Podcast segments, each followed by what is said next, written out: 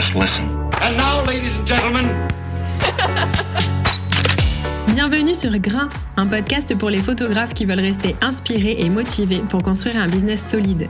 Je suis Mélodie, votre hôte, et je vous retrouve chaque semaine pour partager une réflexion, une découverte ou une rencontre. Ensemble, on travaille notre mindset et on élargit notre horizon créatif.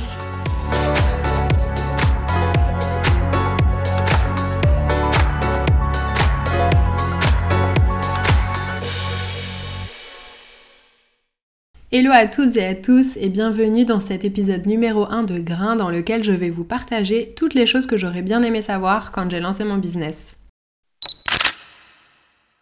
La première chose que je trouve vraiment très très importante à conscientiser, c'est l'importance d'investir sur soi. Parce que la photo, c'est presque toujours une reconversion professionnelle. Et qui dit reconversion dit qu'on transporte aussi souvent avec soi le fameux syndrome de l'imposteur. Vous savez, le syndrome de l'imposteur, c'est cette petite voix qui nous dit qu'on n'a pas ce qu'il faut pour répondre aux besoins de nos clients, qu'on n'est pas légitime dans notre domaine, que les autres font mieux que nous, etc. On le ressent tous dans une certaine mesure et c'est plein de pensées mélangées qui nous empêchent de déployer nos ailes et qui nous poussent parfois à accepter des contrats ou des propositions qui sont pas ouf. Je l'ai beaucoup ressenti quand je me suis lancée et c'est hyper intéressant à analyser, mais on va pas se mentir, c'est quand même hyper bloquant pour avancer et pour évoluer dans son business. Et pour le combattre, il n'y a pas 50 solutions, il faut prendre confiance en ses capacités.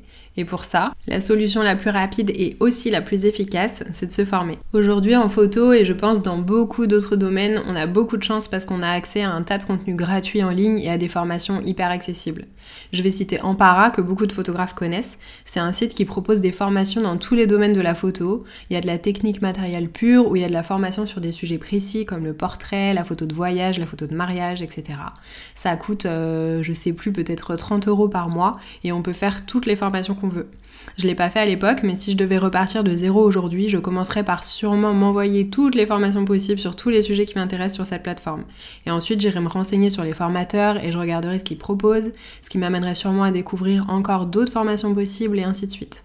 J'ai mis du temps à le comprendre, mais la formation et investir sur soi, c'est vraiment la clé de tout. Parce que déjà, on apprend plein de choses, bon ça on s'en doute, et surtout c'est motivant, c'est inspirant, ça ouvre plein de perspectives qu'on n'envisageait peut-être pas avant, et ça donne des repères qui fait quoi, comment telle photographie prend, est-ce que ça me convient ou pas, comment je pourrais adapter mes méthodes pour arriver à un fonctionnement qui me ressemble, etc. Et de tout ça découle la confiance en soi. On est très renseigné, on sait comment ça marche dans le milieu, on a compris le système, on sait quoi faire, on peut y aller. Une autre chose qui me paraît très importante, c'est de se fixer des objectifs. Parce que les objectifs, c'est essentiel pour avoir une direction en tête et pour avancer de manière efficace en se concentrant sur l'essentiel. Ça peut être des objectifs plus ou moins précis, plus ou moins réalistes, mais ils doivent quand même vous donner une ligne d'horizon pour avancer. Toutes ces choses qui peuvent parfois nous traverser l'esprit et nous faire nous dire Oh là là, mais je ferais bien ça, ou j'aimerais bien arriver à tel résultat. Il faudrait les mettre noir sur blanc et les transformer en objectifs actés comme un pacte avec vous-même. Ça donne une direction, des points d'ancrage et une sorte de carte de l'année à venir. Après, c'est pas gravé dans le marbre, on est d'accord, et ça peut bien sûr évoluer, mais je trouve que ça aide à se projeter dans un business plus solide sur le long terme. Je vous donne un exemple avec mes objectifs pour 2023. Euh, d'abord, j'aimerais faire 120K de chiffre d'affaires. Ensuite, j'aimerais bien signer 3 shooting modes parce que c'est un milieu que j'ai envie d'intégrer. Ensuite, j'ai envie de lancer une formation pour les shooting tangerines pour transmettre toutes mes clés d'organisation. J'aimerais bien vivre ailleurs qu'à Paris pendant un temps pour me décadrer, pour secouer un peu mes repères et pour recharger mon inspiration. Je voudrais participer à un workshop photo pour travailler ma créativité et j'aimerais bien participer au minimum à deux formations pour développer des compétences transverses. J'hésite encore euh, sur lesquelles. Peut-être une formation sur la prise de parole ou quelque chose comme ça. Donc c'est multiple, ça peut concerner plusieurs choses, ça peut être les chiffres, ça peut être la créativité, ça peut être un voyage même, ça peut être plein de trucs, mais il faut que ce soit lié à votre business ou en tout cas que ça amène quelque chose dans votre business. Et il faut que ce soit des objectifs que vous allez garder en tête pour ensuite prioriser vos tâches pour arriver à ces buts-là. La première année de mon business, je m'étais fixé aucun objectif et j'ai avancé complètement à l'aveugle. J'ai jamais priorisé mes tâches ou mes sujets et du coup j'ai manqué d'efficacité, je sais que je me suis dispersée pour rien et j'ai perdu beaucoup d'énergie. La troisième chose que je recommande vraiment très fortement, c'est de travailler sous contrat. Parce que travailler sous contrat, ça évite beaucoup de problèmes. Moi, quand j'ai démarré, très peu de temps après m'être lancée, j'ai travaillé pour un client pendant plusieurs semaines. Et à l'époque, je faisais encore du community management et je combinais donc la photo et le CM sur ses réseaux sociaux.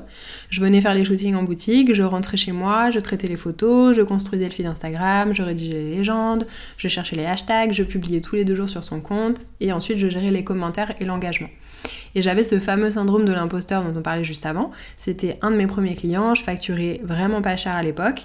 J'ai bossé pendant plusieurs semaines et quand est venu le moment de me faire payer à la fin du mois, et eh bah ben, plus de nouvelles alors que j'avais accès à son Instagram et que je voyais très bien qu'il était actif dans ses messages privés. Donc en fait, le constat était clair, juste il me ghostait pour ne pas me payer. Du coup, j'ai suivi la procédure qu'on conseille dans ces cas-là. J'ai fait deux relances de paiement par mail avec renvoi du devis signé à l'appui, puis une lettre recommandée avec la même demande, une injonction à payer par recommandé avec accusé de réception, etc. Bref, c'était beaucoup de, de logistique, de paperasse, de stress aussi. Et euh, en sachant que le recommandé que j'ai envoyé, n'a même, il a même pas été chercher la lettre. Donc elle est revenue chez moi. Pour ce que je facturais à l'époque, euh, c'était pas une grande perte au niveau financier. Mais par contre, euh, quand on a déjà un manque de légitimité, franchement, il n'y a rien de pire pour l'estime de soi que de se sentir si peu respecté. Évidemment, c'est une mésaventure qui ne me serait jamais arrivée si j'avais travaillé sous contrat, parce que 1. J'aurais amené une posture beaucoup plus professionnelle et qui donne moins envie d'aller tenter la chance du non-paiement, et deux, j'aurais eu des documents solides euh, sur lesquels m'appuyer pour euh, avoir gain de cause. Donc vous avez les contrats et vous avez les conditions générales de vente dans le cadre d'une prestation de service, l'un peut remplacer l'autre, mais je vous invite vraiment à vous rapprocher d'un juriste ou d'un avocat spécialisé dans ce genre de documents pour vous faire faire un squelette de contrat que vous pourrez ensuite réutiliser et adapter à vos différentes prestations. Dans le même genre, je vous recommande très très très très chaudement de prendre une assurance professionnelle pour assurer votre matériel. Parce que le matériel photo ça coûte cher, je vous apprends rien, et en shooting, un accident c'est vite arrivé. Un boîtier qui tombe, un objectif qui explose et c'est vite 3 ou 4 000 euros à sortir de sa poche, ça peut vite être la cata. Dans le cadre professionnel, votre responsabilité civile personnelle ne sera jamais prise en compte. Et du coup, c'est essentiel de contracter une responsabilité civile professionnelle qui pourra intervenir en cas de problème avec votre matériel pendant que vous travaillez. Le cinquième point que je trouve important, c'est de surtout pas négliger les compétences transverses. Parce que quand on se lance dans un business photo, ça paraît évident qu'il faut qu'on sache euh, prendre des photos, bon ça c'est normal. Mais souvent, je trouve qu'on prend pas assez la mesure de toutes les choses qu'on va devoir faire à côté, parce que du coup, on se retrouve aussi à être euh, community manager, on est secrétaire, on est gestionnaire de projet, on est rédacteur web, on est directeur artistique, on est comptable, bref, on fait énormément de choses quand on a son propre business, et c'est très important, soit de savoir gérer ces choses-là, donc d'être bien organisé et d'avoir les compétences requises, soit si on ne sait pas le faire, bah encore une fois, se former sur ces sujets-là. Euh, en sachant que tout ça, donc c'est des sujets qui sont tangibles. Et après, il y a tout ce qui relève des soft skills, donc c'est, euh, je sais pas, euh, l'autonomie, la capacité d'adaptation, la créativité, l'esprit d'équipe, la capacité à communiquer de la bonne manière, la flexibilité, etc. Tout ça, c'est des choses qui sont hyper importantes et qu'il faut pas négliger. Il faut savoir qu'on en a besoin et il faut se former dessus si jamais c'est nécessaire. Mon sixième conseil, ça va être de bien vous entourer. Ça, c'est vraiment essentiel, je pense. Euh, quand on se lance à son compte, on est, bah, surtout en photo, on est souvent un peu seul. Et je trouve ça très important de se mettre en lien avec d'autres gens. Euh, il y a plein de, façons de faire ça. Y a, on peut faire des workshops, euh, il y a des groupes, euh, j'en sais rien, sur Facebook, sur Instagram, on peut aller discuter avec les gens, on peut participer à des talks. Enfin, il y a vraiment plein plein de façons de rencontrer des gens. Et petit à petit, l'idée, c'est de se créer un réseau, un cercle de proches professionnels avec qui échanger sur nos sujets, nos points de douleur, les jours où peut-être on n'a pas trop le moral de se tirer vers le haut, de s'apporter des solutions, des réponses, etc. etc. Donc c'est s'entourer au maximum éviter le plus possible de rester tout seul chez soi à ruminer parce qu'on n'a pas de demande entrante et que notre boîte mail reste désespérément vide. Et du coup, en rencontrant des gens, de multiplier les possibilités, de croiser les connaissances, les contacts, etc. etc. Et mon septième et dernier conseil, c'est de vous autoriser à vous reposer et à faire autre chose. Donc je suis très très mal placée pour donner ce conseil parce que c'est une leçon que j'ai apprise avec des gros guillemets euh, sur le tard, c'est-à-dire que bah même là dire que je l'ai apprise en réalité c'est un peu un mensonge parce que parce que parce que c'est faux. Euh, disons que c'est dans mon, mon espace euh, conscient c'est à dire que je sais qu'il faut que je m'autorise à me reposer à faire d'autres choses. Il faut que je me cale des jours où je ne travaille pas. Euh, il faut que je me fixe peut-être des week-ends où je me dis bon bah là je ne fais rien je n'ouvre pas mon ordi je prends pas mon appareil photo etc je n'y arrive pas encore. C'est vraiment dans mon espace mental. Je sais qu'il faut que je prenne cette décision et que je le fasse mais je ne le fais pas encore je rappelle que j'ai mon activité depuis plus de trois ans. Euh, voilà, donc je le redis, je ne suis pas du tout la bonne personne pour donner ce conseil, mais malgré tout, je sais que euh, c'est quelque chose qui est très important parce que je le sens euh, personnellement quand j'enchaîne beaucoup de travail.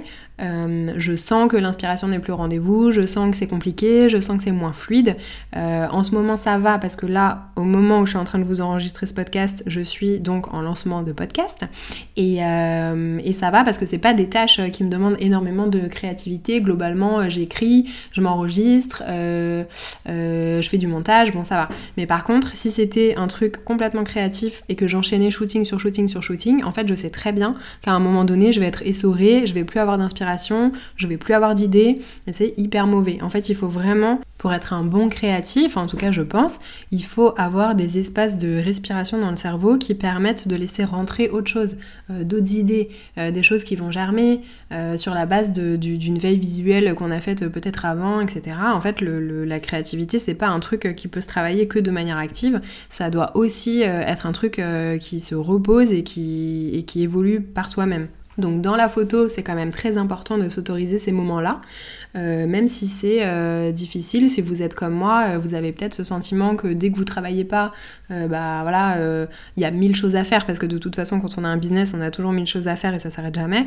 Du coup, dès que moi je travaille pas, je me sens presque coupable parce que je me dis bon bah j'ai encore plein de trucs à faire, j'ai plein de cases qui sont pas qui sont pas cochées sur ma to-do list, vraiment l'enfer de penser comme ça, mais voilà, c'est la réalité. Et du coup, j'ai du mal à ne rien faire, même même quand je prends une soirée 4 heures pour aller au resto, j'ai du mal à pas regarder mes mails, euh, enfin c'est compliqué. Donc il faut vraiment, euh, voilà, je pense qu'il faut vraiment s'autoriser ça, en tout cas conscientiser que c'est important, et après euh, à chacun de faire son chemin avec ça en fonction de l'espace que ça prend pour lui. C'est la fin de cet épisode qui regroupe tous les conseils que j'aurais aimé qu'on me donne quand euh, moi je me suis lancée à mon compte et que j'estime qu'ils m'ont manqué. Euh, j'espère que ça vous a intéressé, que ça a pu vous être utile. Merci d'avoir écouté cet épisode et on se dit à très vite